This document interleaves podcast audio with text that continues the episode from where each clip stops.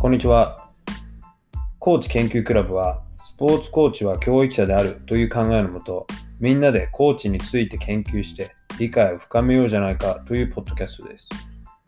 えー、パーソナリティは、楽、漢字一文字の楽で楽と申します。えっと、僕は今、オーストラリアのメルボルンに住んでいて、そこでテニスのコーチと、あと大学院で研究生をしています。テニスの方はね、えっと、まあもともと日本で始めたんですけど、こっちに来たのが16歳ぐらいなんですけど、テニスは7歳か8歳ぐらいからやってるので、これでもう今年32なんで25年ぐらいはテニスに関わっていることになりますね。もともとはあの調布にある桜田クラブでテニスを始めて、で、まあそこでいろいろ大会出たりだとか、えー、たくさん練習してました。で、16歳の時にオーストラリアに来て、高校卒業後、大学、いや、専門かな？専門から入って大学に入学して、で、卒業してから、まあ、ワーキングホリデーだとか、ちょっといろいろやった後、もう一回大学に入り直して研究することになったんですけども、で、そこで1回目の、1個目の研究をして、それは、えっと、それはテニスに関したことで、えー、っと、テニスのフォアハンドのバイオメカニクス、動きについての研究で、一応論文も発表できております。だから、えっと、あの、楽、下川、僕、下の名前、上の名前下川なんですけど、入れると出てくると思います。えー、で、その後、上海に行って、上海でコーチングの仕事を2年いかないぐらいやり、2019年にまた、このメルボールに戻ってきて、テニスのコーチをしながら、今度は、えっと、マスターでの研究をしてます。で、今研究してるのが、あのスポーツ心理学の分野なんですけど、えっと、ジュニアテニスプレーヤーと、その親と、そのコーチの人間関係っていうのを調べてます。で、その関係性っていうのがど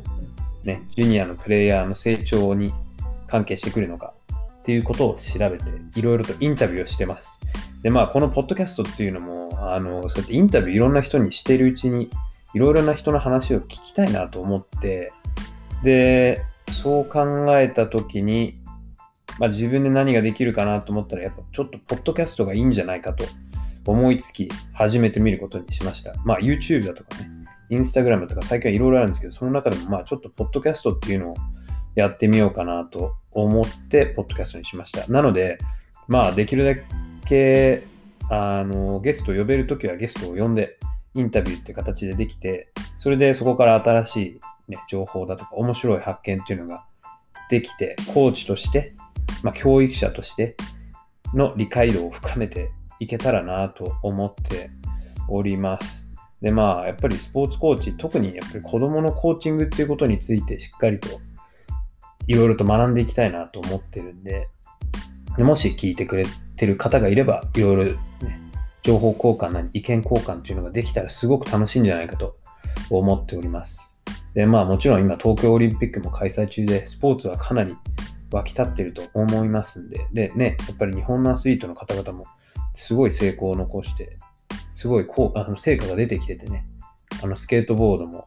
メダルが取れたりだとか、柔道取れたりだとか、かなりメダルが取れてるんで、はい、あの、ゆくゆくまあコロナはありますけど、あのスポーツっていうのがどんどん大きくなっていくんじゃないかと。特に子供のスポーツっていうのはどんどんどんどん大きくなっていくと思うので、やっぱりコーチング、コーチっていうもののあり方だとか、コーチの仕方、どう子供たちを教育していくのかっていうのをしっかりと、ね、理解できたらいいんじゃないかと思っております。とあと、まあ、自分は子供もいるので、子育てにも役立てられたらなと思っております。はい。というわけで、今回は初回なので、自分のことを少し話すのと、このポッドキャストのことを少し話すことで終わってしまうんですが、